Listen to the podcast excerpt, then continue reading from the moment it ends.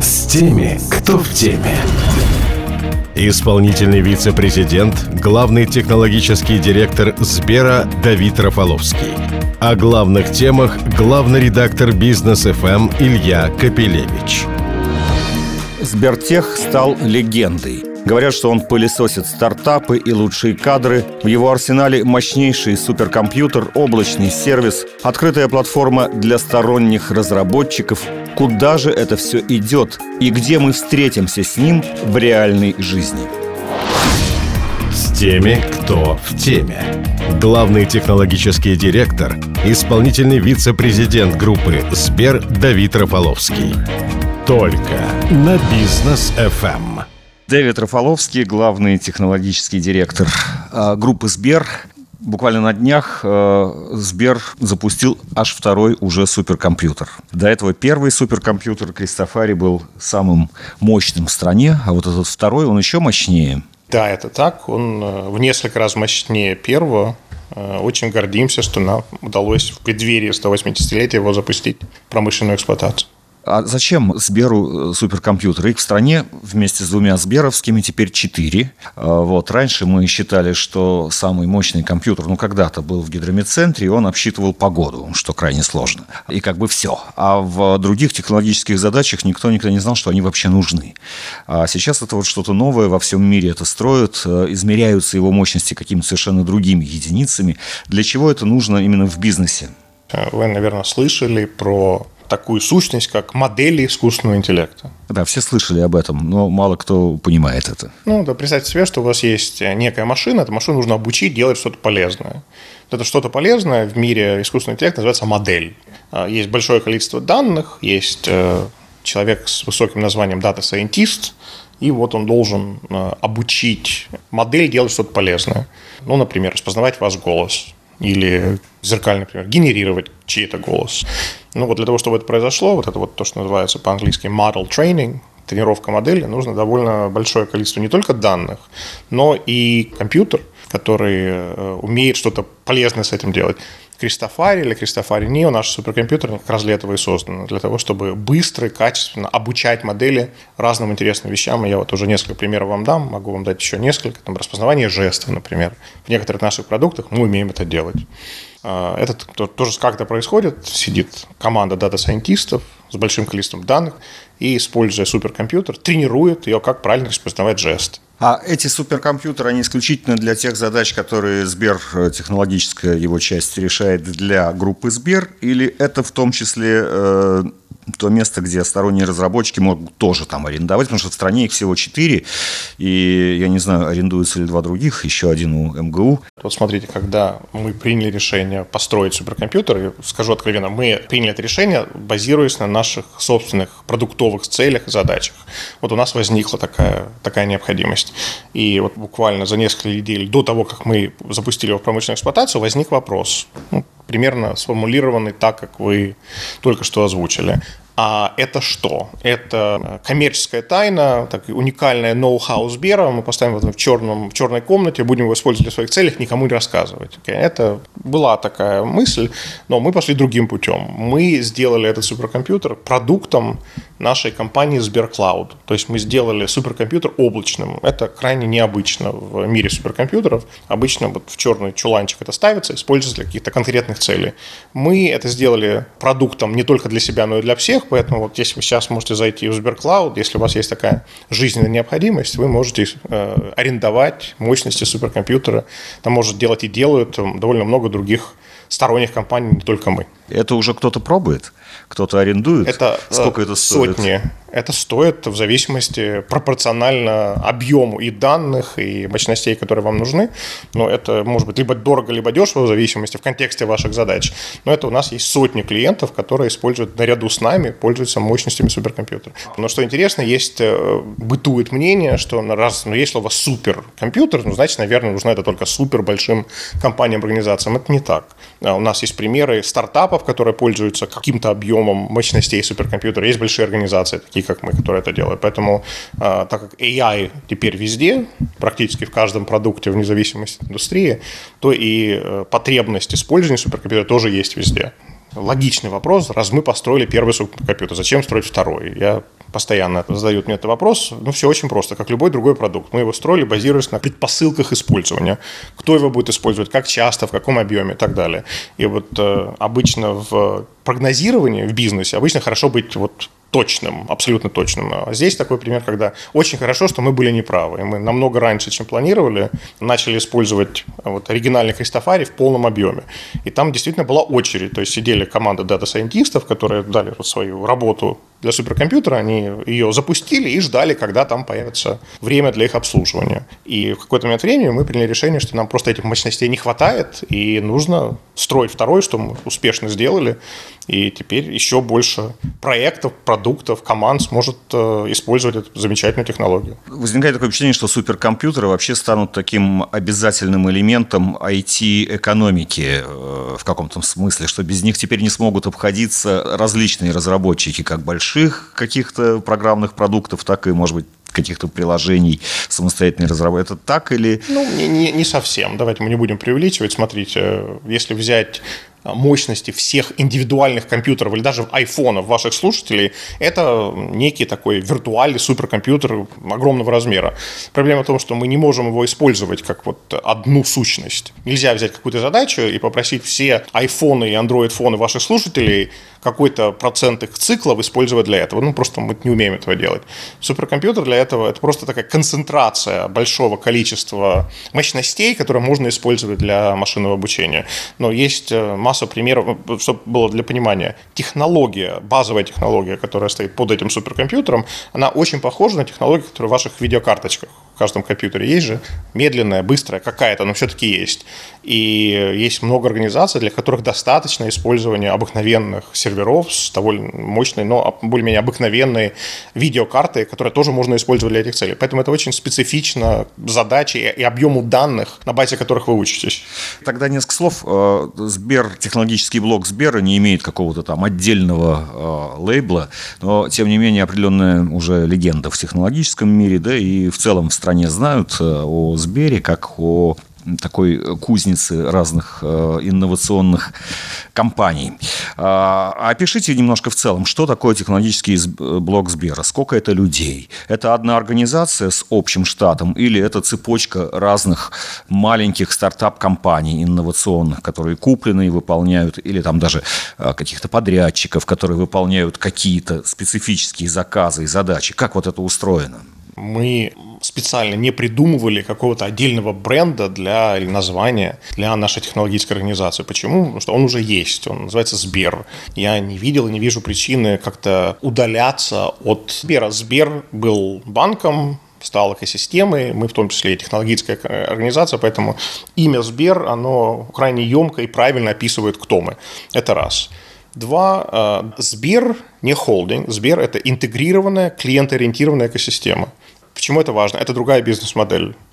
Это значит, что между активами Сбера есть очень много чего общего. А, и самое главное, это вот наша технологическая платформа. То есть, как мы строим разнообразные продукты в нашей группе, это очень консистентно. То, что вы видите от э, нас как системы, как от конечный пользователь, все больше и больше выглядит как не 30, 40, 50 компаний случайно собрались вместе, пересеклись, сделали какие-то продукты, сказали, что это под амбреллой Сбера и идите дальше. Нет, вы видите все больше и больше объединяющих элементов. Ну, например, Сбер ID. Вот как зайти в практически любой, любую точку интеракции со Сбером, это используется наш это single sign-on, система аутентикации Сбер ID. Как попросить помощь? Примерно одинаково, как в ОККО, как в Сберзвуке, как в Сбербанк онлайн. Вот недавно мы активно очень это делаем, у нас начал появляться наш виртуальный ассистент. Один и тот же виртуальный ассистент во всех поверхностях общения с клиентом. Поэтому так как мы смотрим на, на наши активы по-другому, чем, э, чем холдинг, мы организованы по-другому. То есть у нас есть ребята, команды, которые занимаются созданием этих объединяющих элементов или общих платформ. Есть ребята, которые используют их... общую идею всей экосистемы, да? Больше, чем общая идея, вот эти объединяющие элементы, вот Сбер ID или виртуального ассистента Салют, или там есть довольно много элементов нашей архитектуры, которые одинаковые в зависимости от как вы, как клиент общаетесь с нами. То есть ее сначала надо придумать, а потом под нее разрабатывать различные уже инструменты. Примерно так происходит, Конечно, да? Вот, вот такая идеология всего этого блока. Да, и что мне кажется, что, что крайне важно, вот мне очень часто задают вопрос, ну или вернее предъявляют претензию, мысль, которая звучит примерно так. Вот вы всех скупили без какой-то логики, просто там вы могли себе позволить, пойти скупили, ну вот есть у вас какой-то набор э, ингредиентов. Я готов с этим спорить и активно дискутирую, потому что это с точностью наоборот. Мы не инвестируем в какие-то непонятные для нас цели, мы не инвестируем в вещи, которые не связаны с вами, как с вашим, нашим клиентом. Наоборот, наша система довольно продуманная архитектурная концепция. У нас активы, которые мы либо проинвестировали, либо создали сами, как раз и появились, потому что мы чувствуем, что у клиента есть определенная потребность, которую мы можем с помощью этого актива закрыть. Поэтому я бы так позиционировал это. С теми, кто в теме. Вы упомянули семейство голосовых помощников, о котором я, в общем-то, почти не слышал, но я наткнулся на нем в Сбербанк онлайн. В середине круглая штучка, которая, за которой, оказывается, так сказать, скрывается другое пространство. А дальше, если почитать, это называется семейство голосовых помощников под названием «Салют». Да, оно разговаривает. Да, когда жмешь на эту кнопочку, ты из Сбербанк онлайна перемещаешься, так сказать, на следующую площадку. Там даже появляются какие-то разные приложения, которые их не очень много, которые я лично попробовать не успел. Но я попробовал с ним пообщаться пока чисто на темы услуг Сбербанка. Мне нужна была новая карта. Он, кстати, меня не понял. Вот как перевести деньги со счета на счет, это да. А как просто завести мне новую карту без, без пластика, нет, не смог. Но, тем не менее, я, я увидел, что салют – это такое окно вообще в совершенно другие э, сервисы. А вот на что это нацелено? Это все-таки больше про финансы, про банк, или там вообще безбрежное поле, вплоть до, я не знаю, до игр, до обучающих программ, до медицины, э, до там Сбераптеки, не знаю, Сберзвука. Ну, давайте с этим разберемся. Ну, чтобы понимали нашу философию, куда мы идем с этим. Раньше практически любая система в мире, любая большая компания была организована вокруг продукта. То есть были какие-то продуктовые линейки, вот вам банковские продукты, вот вам какое-то приложение на вашем телефончике, нажимаете на кнопку и делаете свои банковские вещи. Потом вы решили, что вам нужно делать, или вам хочется делать что-то такое, то нужно поиграть. Ну, я иду в другое приложение и играю. А потом вы вспомнили, что вам нужно купить продукты, идете в третье приложение, играете там. И опять ничего, как-то жили с этим, ничего страшного с этим, в принципе, до сих пор нет. Но, как мне кажется, как нам кажется, у нас у всех есть проблема выбора. И у нас у всех проблема с тем, что у нас все меньше и меньше времени сделать этот выбор. Выбрать продукт, принять правильное решение, в банковское или не банковское, не столь важно. И вот почему мы решили инвестировать в принципе виртуального ассистента? Зачем мы пошли в это направление? Понимаете, он, мы никогда его не описываем словами «виртуальный ассистент Сбера. Ну, потому что это не так. Это не наш ассистент, это ваш ассистент. Ваш как клиента. Мы хотели вам дать возможность а, делать некоторые вещи не только легче и удобнее, а иметь вот такого помощника, причем консистентного помощника, вне зависимости, какую точку общения вы выбрали с нами. А, можете себе представить, что вы делаете какую-то банковскую операцию, и простите, что наш ассистент пока не понимает все вещи, с которыми мог бы помочь, поверьте мне, это, это тоже, тоже исправим. Вопрос но, времени, ну, это я догадываюсь. Но представьте себе, что вот вы делаете какую-то транзакцию, переводите, я не знаю, кому-то деньги, и вдруг вы вспомнили, что ваша жена попросила вас заказать, я не знаю, доставку еды. А, какой, почему нельзя тут же сказать «салют», нашего ассистента зовут «салют», закажи такую-такую еду, привези тогда. Почему нет? Почему мы не делаем, для, чтобы для вас было удобнее? И вот этот виртуальный ассистент, который, он консистентный, он ваш, он живет везде. Вы подойдете к нашему банкомату, там тоже будет ассистент салют. Именно та, и там вы можете задавать абсолютно те же вопросы. Вы можете там же вызвать такси, а потом вы придете домой и на одном из наших девайсов или телевизоров, неважно, вы сможете заказать еду.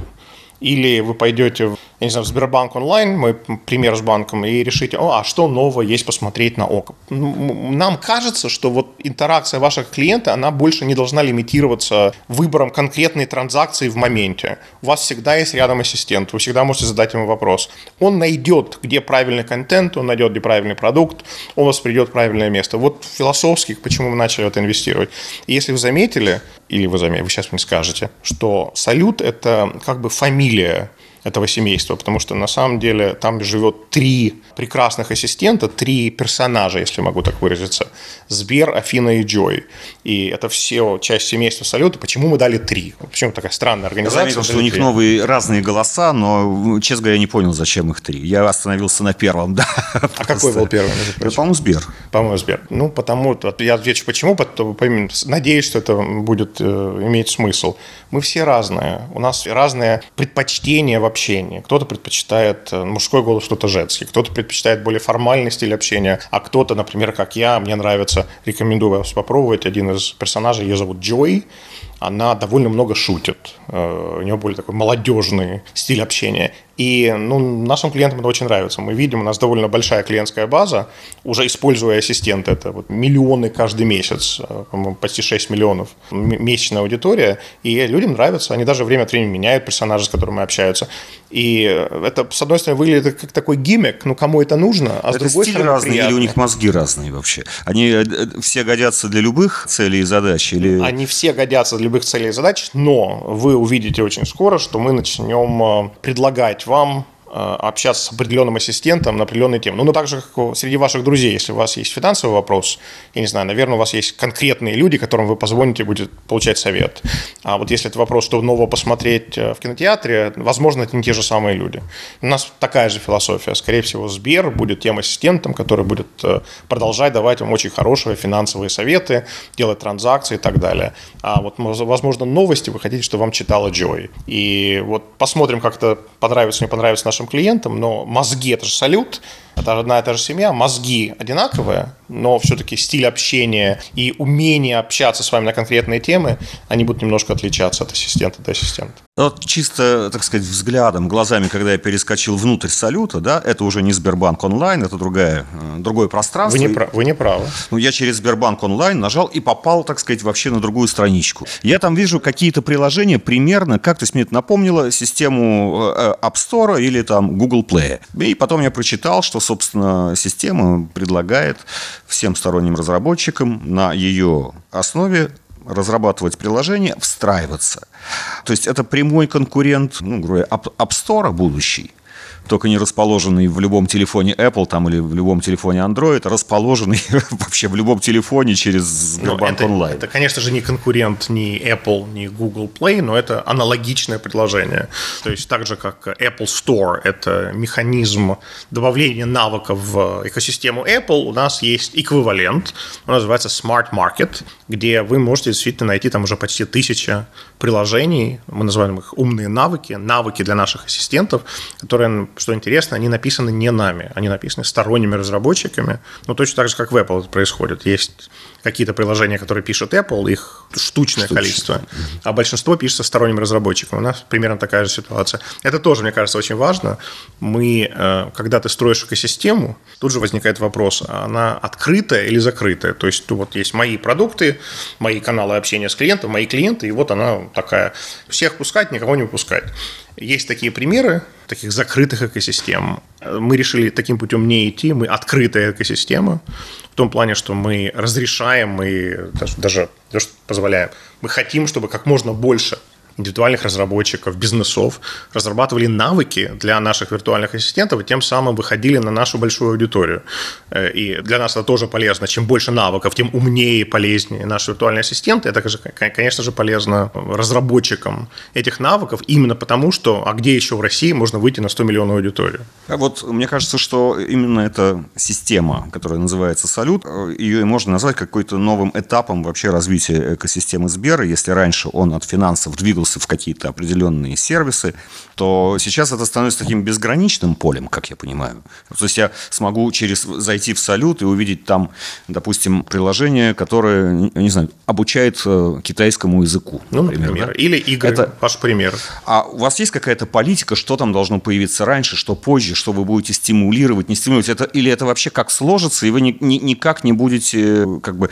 Э, Мне кажется, нам нужно стимулировать возможность создания таких навыков, но а что там появится, это уже, как говорится, не нашего, не нашего ума дело. А То что есть... значит стимулировать э, возможность создания? То есть, чтобы система поддерживала все более и более мощные и разнообразные и в огромном количестве. Ну, нам нужно было создать инструментарий для этих разработчиков. Это же не просто появляется из воздуха. Это люди сидят, они пишут код, или они там конфигурируют что-то. И вот инструментарий создания навыков для виртуального ассистента – это наша разработка. Это ваша работа. Которая, это наша работа, наша разработка, которую мы даем всему рынку за бесплатно.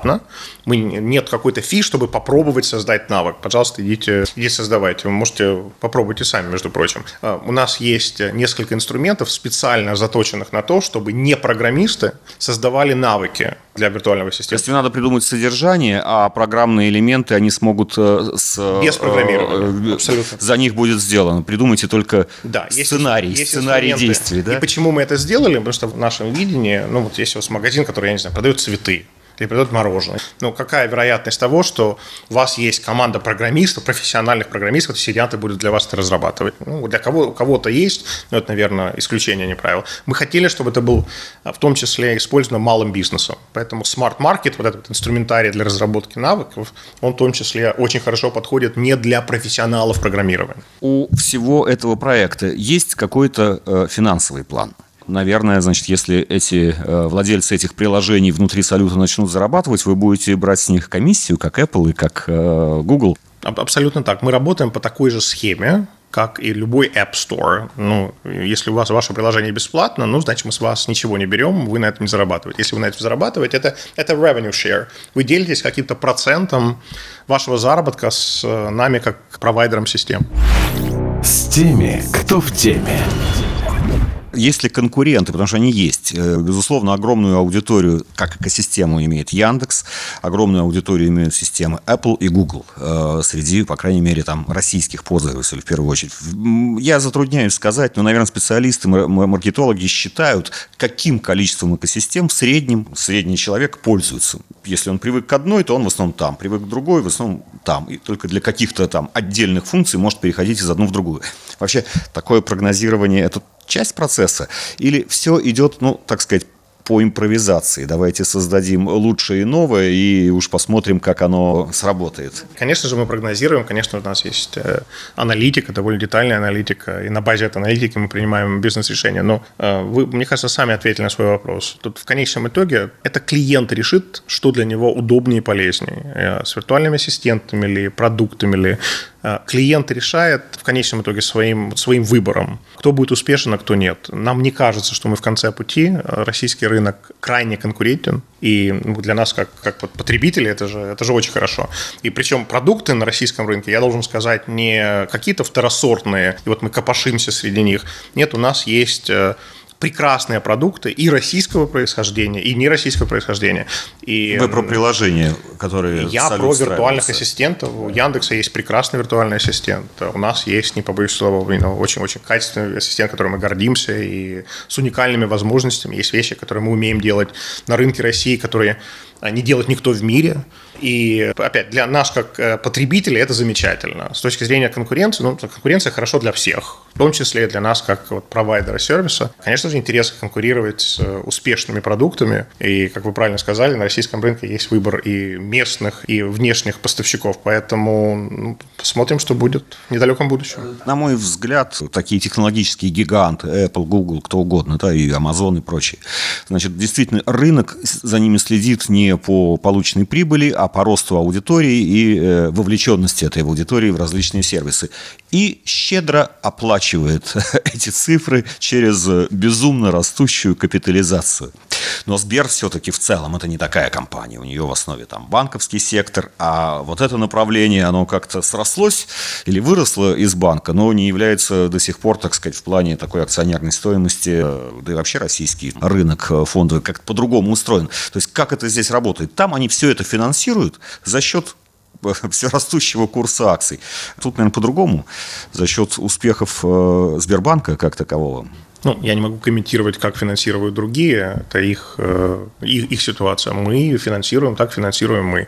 Хорошая новость для нас, мы не смотрим на банк и банковскую прибыль как отдельно стоящую сущность, которая вот она там существует сама по себе, а вот все остальные истории не где-то там рядом. Мы на это смотрим по-другому. У нас в центре нашего внимания это вы как клиент. И, понимаете, вот в конечном итоге это не важно, вам нужно финансовый продукт или финансирование в закрытии вашей потребности или нет.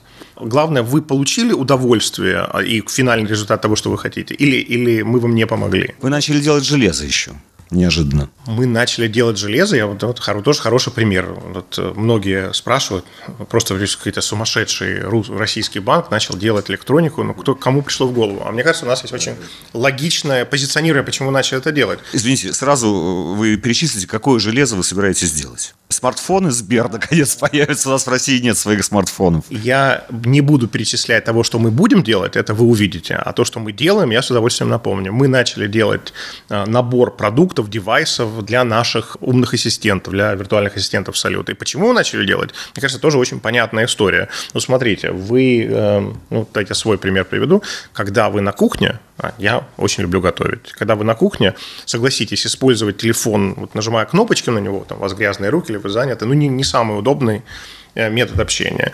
Либо, ну, представьте себе, что у вас вечеринка, играет музыка, люди там танцуют, разговаривают, вы хотите сделать музыку громче или тише. Было бы удобно, чтобы просто махнули рукой и жестом показали ассистенту, чтобы сделать это. Было бы. Вот как нам кажется, и почему мы пошли в электронику? Мы хотим, чтобы нашим клиентам было удобно использовать нас как группу, а виртуальный ассистент – это и есть канал общения со всей группой в абсолютно разных жизненных ситуациях, и, возможно, даже, не побоюсь это слово, тогда нет телефона возле вас. Я знаю, для многих это звучит дико, для нас, для многих телефон – это просто продолжение нашей руки, он всегда с нами, но все-таки, когда вы своего ребенка ложите спать читаете сказку, возможно, телефон рядом с вами. И вот таких сценариев довольно много. И почему начали делать электронику именно по этой причине. Мы считаем, что есть много сценариев, где вот оболочка или дом для нашего виртуального ассистента Салют была бы более полезной и удобной для вас именно вот в таком исполнении, а не, скажем так, не просто жить внутри телефона, как мы привыкли. Ну, это, естественно, звуковая колонка, наверное, телевизор, да, какие еще? Это звуковая колонка, это умная колонка, это продукт, который называем Сберпортал, это некая комбинация умной колонки и умного дисплея. Вот, например, для кухни очень рекомендую. Там есть и экран, небольшого размера и очень, очень хорошая колонка. И, конечно, мы делаем свои собственные телевизоры с салютом внутри. Несколько слов о вас. Вы до этого работали в, группе, э, в сети групп, там тоже были технологическим директором. А инновации, такие как в Сбере, э, мы всегда видим, наверное, только результат, который достигнут, э, за которым, наверное, стоят многочисленные попытки, которые к чему-то не привели. И это, может быть, главное, а, главный риск э, того, кто управляет э, технологическим инновационным блоком. В этом смысле, где удобнее комфортнее работать? В России в Сбере, хотя в России не одинаково, в разных местах и не одинаковые риски, или, скажем так, вообще за границей, где э, цена ошибки для инноватора, порог ошибки ниже ну, давайте так, типичный банк а, на Западе не занимается подавляющим большинством вещей, которым занимается Сбер. Ну, типичный банк, он занимается нормальной человеческой понятной банковской деятельностью, там где тоже есть довольно сложные IT-задачи, но они все-таки связаны с понятными банковскими проблемами. AML, know your customer, с кем ты, с кем ты делаешь транзакции, как отмывание, не отмывание, данные, работа с регулятором и так далее и тому подобное. Почему Сбер уникален? Сбер занимается этим, довольно успешно. И он занимается, как вот мы с вами обсуждали, не банковскими, не свойственными для а, банков деятельностью. И бизнес-модель, почему Сбербанк стал Сбером? Не потому, что мы перестали знать или заниматься банковским делом. Поверьте мне, мы очень хорошо знаем, как заниматься банковскими продуктами. И будем продолжать много это инвестировать. Но нам не кажется, что заниматься только банковскими продуктами будет достаточно для наших клиентов. Вот именно поэтому мы стали экосистемой.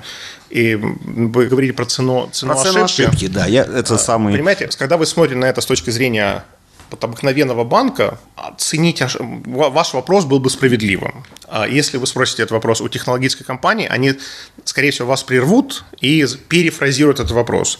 Тут цена не ошибки, тут цена не иметь возможности сделать ошибку, цена не попробовать чего бы то ни было. И мы, мы технологическая организация, мы строим продукты, иногда успешно, иногда нет. Для нас самое главное иметь возможность попробовать вывести продукт на рынок, спросить у клиента, вам нравится, не нравится, успешно, не успешно. Если успешный скейл, выводить на весь рынок. Если не удастся, идешь обратно в гараж и придумываешь что-то новое. Сбер – технологическая организация, которая очень успешно перевернул свою банковскую, такую банковскую философию, стал заниматься технологиями профессионально. Поэтому для нас, как я сказал, это цена не, не сделать ошибку, она намного более релевантна, чем цена самой ошибки. То есть самая большая ошибка – это не попробовать что-либо, так? На наш взгляд, да. Спасибо. Спасибо вам. С теми, кто в теме.